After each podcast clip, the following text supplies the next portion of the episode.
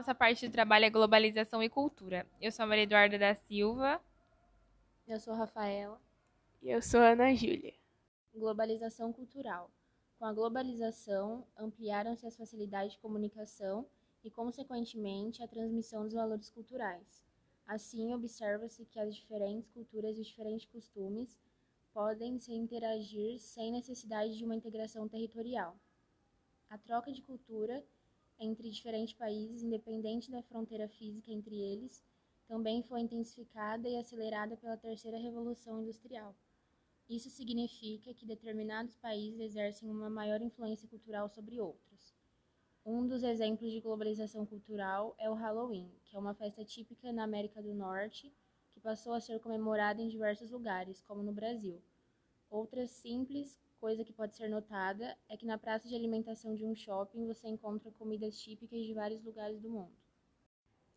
Cultura de massa. A cultura de massa é o produto realizado pela indústria cultural e ela tem o, intu o intuito de atingir a massa social, considerando massa em seu sentido de coesão e opacidade.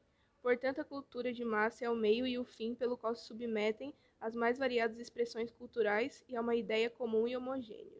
A cultura de massa é uma espécie de propaganda daquilo que é vendido como padrão de vida, além de ser uma espécie de produto autônomo que sustenta a lógica do consumo capitalista. Entre filmes, novelas, músicas, séries e estampas comerciais são exemplos desse tipo de cultura. Indústria cultural. Indústria cultural é o nome que se dá à produção e distribuição de itens de cultura com vistas à obtenção de lucro. Na indústria cultural se fabricam ilusões padronizadas e extraídas do manancial cultural e artísticos.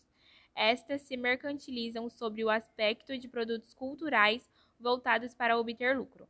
Além disso, tem o intuito de reproduzir os interesses das classes dominantes, legitimando-as e perpetuando-as socialmente. Folclore nacional. O folclore brasileiro é sinônimo de cultura popular brasileira e representa a identidade social da comunidade através de suas criações culturais, coletivas ou individuais. É também uma parte essencial da cultura do Brasil.